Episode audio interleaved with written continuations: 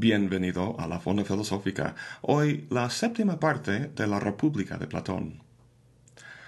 A estas alturas del libro, más o menos finales del libro 4, hemos visto la construcción de la ciudad, sus tres clases y las funciones que corresponden a cada una. También hemos identificado la justicia y hablado de su naturaleza. Ahora pasa Sócrates a la cuestión de la injusticia en el Estado y en el individuo.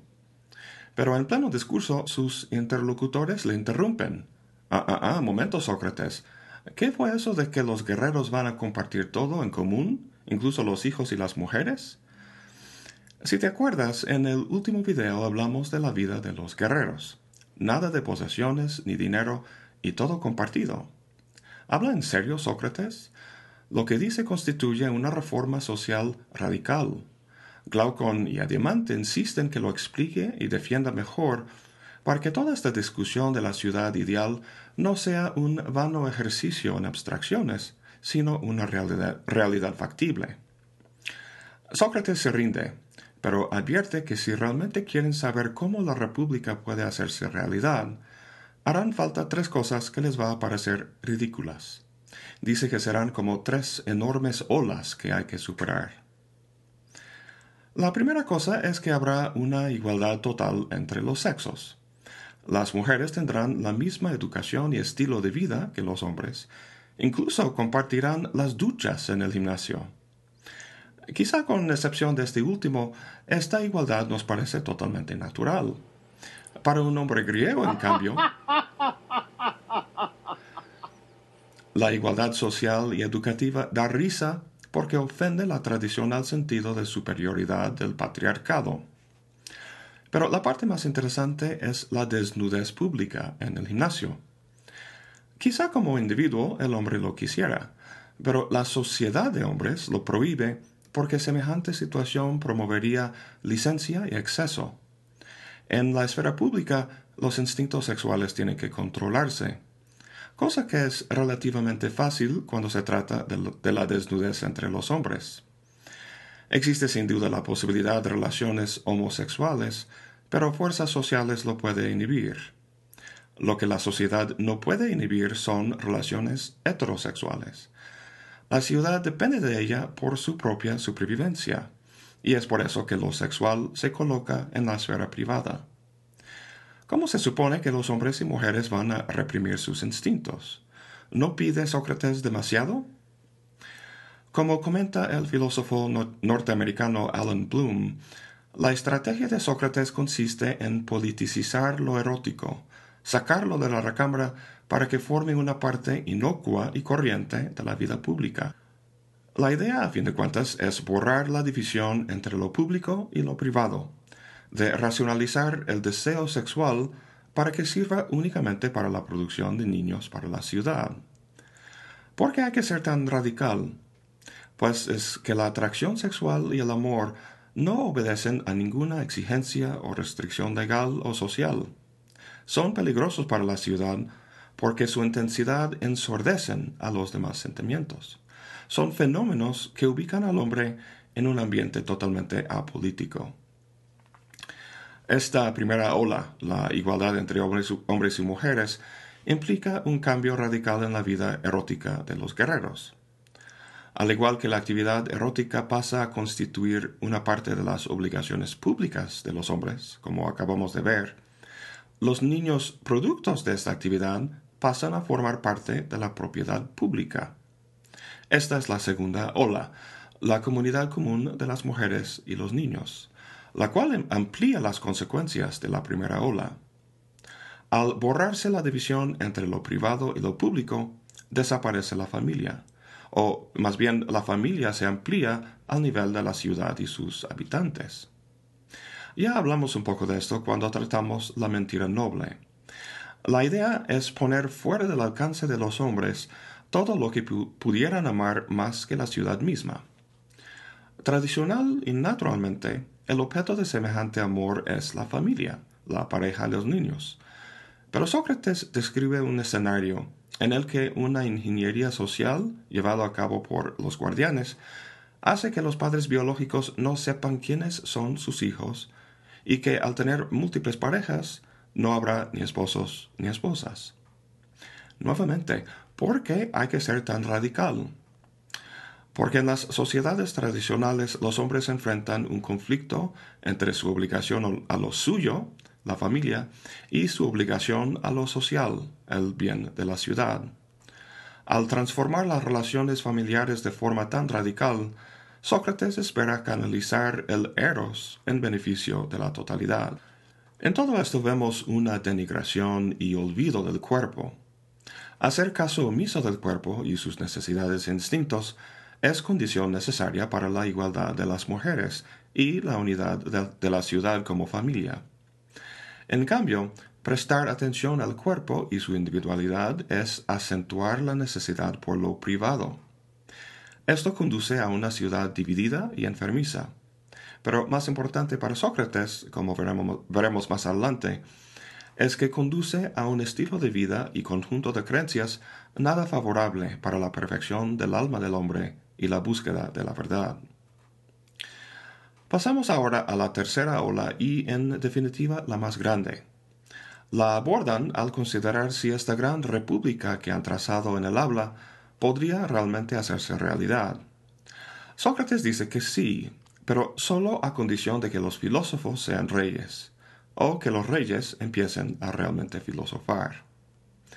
En el contexto de Grecia antigua, semejante afirmación no es una ola, sino todo un tsunami. Lo mencionó en corto entre sus queridos interlocutores, pero si lo hubiera dicho en el ágora, olvídalo, lo hubieran ahogado en burla y risa. Sócrates mismo lo reconoce. Hasta Glaucon dice que más que risa, violencia sería la reacción. ¿Pero por qué? De las tres olas, esta nos parece no solamente la menos problemática, sino positivamente inocua. Quizá se deba a que a 2500 años de esta conversación, su obra maestra ha logrado convencernos de la importancia de la filosofía. Sea como sea, el concepto de filosofía que tenían los atenienses provenía de las nubes de Aristófanes. Ahí pintaba a Sócrates como extraño y distraído. En vez de hacerse lucir en la esfera política, se dedicaba a vanas y rebuscadas reflexiones. Era descuidado de apariencia, no tenía gracia social y corrompía a los jóvenes. Si pudieras tomar una clase de filosofía de este barbudo o este, ¿cuál escogerías? El segundo, obvio. Pero el primero es como los atenienses veían a Sócrates, como un homeless medio loco, Ahora, imagínate que en una reunión de los líderes políticos del partido de tu preferencia, alguien dijera, yo propongo a este fulano como candidato a la presidencia. Imagínate la risa. Pues este es el concepto que tenían los atenienses de un filósofo, y por eso constituye la ola más grande y difícil de superar. En videos anteriores he mencionado el filósofo rey, pero en sentido estricto debería haber dicho simplemente guardián, porque no es hasta ahora que Sócrates menciona el amante de la sabiduría, el filósofo. Dado que introduce un término nuevo en la discusión, hace falta que lo defina. El tema de lo erótico que tocamos hace poco vuelve nuevamente al decir Sócrates que quien ama a algo lo ama todo, sin reserva. El filósofo es así, un amante del conocimiento o de la sabiduría, llevado por un apetito insaciable. Eso lo sabemos de la primera parte de la palabra, filo, que significa amigo o amante. Pero como menciona Glaucon, no por eso sea el filósofo como los que nunca faltan en los festivales, exhibiciones y espectáculos, lo que Sócrates llama los amantes de los espectáculos. Al distinguir entre estos y el filósofo, Sócrates se pone a discutir la naturaleza del conocimiento, y así inicia el sublime ascenso hacia la idea del bien, que aborda usando una de las imágenes más llamativas y reconocidas en la historia de la filosofía. Veamos. Tanto el filósofo como el amante de espectáculos encuentran muy placenteras sus actividades. La diferencia estriba en que la actividad del filósofo produce un estado mental que Sócrates llama conocimiento o episteme, mientras que la actividad del otro produce creencia o opinión, en griego doxa. Esta diferencia se debe a la naturaleza de los distintos objetos que se perciben. En el caso del amante de los espectáculos, los objetos que percibe son fenómenos sensoriales. En los teatros, galerías de arte y conciertos está inundado de colores, sonidos y formas de todo tipo. El filósofo también percibe todo eso, pero a diferencia del primero, percibe además la idea que une los diversos ejemplos o instancias de un objeto o cualidad. Esta es la famosa doctrina de las ideas. En el mundo de la percepción sensorial hay muchos caballos, por ejemplo. Esa multitud es lo que percibe el amante de los espectáculos. En el mundo inteligible hay una sola idea de caballo, a la que la multitud de caballos físicos corresponden y de la que participan. Quien percibe la idea cuenta con conocimiento, quien no con mera opinión. Este último cree que el caballo físico es plenamente real, al igual que un soñador toma como real lo que ve en el sueño. El filósofo sabe que sólo las ideas son plenamente reales. Sólo el filósofo está despierto. Ahora, quiero que entendamos bien por qué plantea esto de las ideas. Hay diversas razones. Para empezar, tenemos que tener en cuenta que lo que hemos leído hasta ahora en la República consiste en diálogos donde se plantean argumentos y donde el mejor argumento gana y avanza la discusión hacia la verdad. Eso nos puede parecer bastante natural, pero para la sociedad ateniense era novedoso y perturbador. Ya vimos cómo la dialéctica socrática fastidiaba a Trasímaco. En vez de la razón usaba la retórica, y esperaba ganar por sus poderes de persuasión. Eso es lo que Sócrates quiere evitar. El problema es que si los únicos objetos en el mundo que podemos tratar son objetos individuales y cambiantes, como es la multitud de fenómenos sensoriales, entonces no puede haber conocimiento, no puede haber correcto o equivocado, sino solo opiniones vencedoras. Tendrá razón Heráclito, todo fluye y cambia. Por tanto, el planteamiento de las ideas son la unidad permanente tras la multitud cambiante. Platón amplía la ontología para incluir realidades fijas y eternas que sirven como ancla para el conocimiento. Bueno, en todo esto he estado hablando de Sócrates, pero realmente se trata de Platón.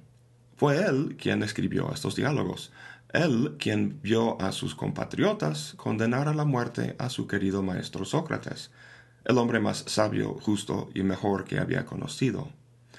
Como mínimo, hacen falta las, las ideas para que este acto sea calificado eternamente como malo, injusto. Dejando de lado posibles motivaciones psicológicas, hay que entender la doctrina de las ideas en el contexto de las cosmologías de los presocráticos la de Demócrito, por ejemplo. Su ontología reducía todo a un solo tipo de ser, átomos indivisibles. Sin duda, yo, el escritorio y la computadora están todos compuestos de átomos, pero eso no da cuenta de las diferencias entre los tres, de lo que hace que yo sea un ser humano y el escritorio no. Pero las ideas de Platón sí. Volvamos al ejemplo de los caballos. Como individuos, los caballos dependen de la idea de caballo, no porque los haya creado, es decir, las ideas no son la causa de la existencia de las cosas, sino la causa de que algo, un caballo, sea un caballo y no una mera colección de átomos. Si no existieran las ideas, no podríamos, según Platón, dar cuenta de la heterogeneidad del mundo, ni calificar ciertas cosas como buenas o correctas y otras no. Revisemos las características de las ideas con respecto a las cosas físicas. Primero, las ideas son inteligibles y las cosas sensibles. Su inteligibilidad hace que las ideas sean generales o universales, mientras que las cosas son particulares. Contemplar las ideas produce conocimiento, mientras que solo fijarse en las cosas produce opinión. Como final, las ideas son lo más real que hay, lo cual implicaría que los fenómenos sensoriales son menos reales. Pero, ¿qué significa eso? O bien son reales o no, ¿no? La respuesta tiene que ver con el contexto en el que Platón plantea su ontología. Podemos identificar dos extremos. Por un lado, Heráclito, para quien nada es permanente y todo cambia. Y por el otro extremo, Parménides, quien dijo que lo que es, es, y no puede no ser, y lo que no es, no es, y no puede llegar a ser. Para él, solo el mundo inteligible y racional tenía ser, de modo que, con un gesto audaz, niega al mundo ordinario de la experiencia todo ser en absoluto. Platón se ubica entre estos dos extremos. En el siguiente video veremos qué tipo de ser tiene el mundo físico de los sentidos, y con su ontología planteada pasaremos a las célebres metáforas con las que describe la vida filosófica y su relación con el Estado. Bueno, eso es todo para hoy. Gracias por acompañarme. Hasta la próxima y buen provecho.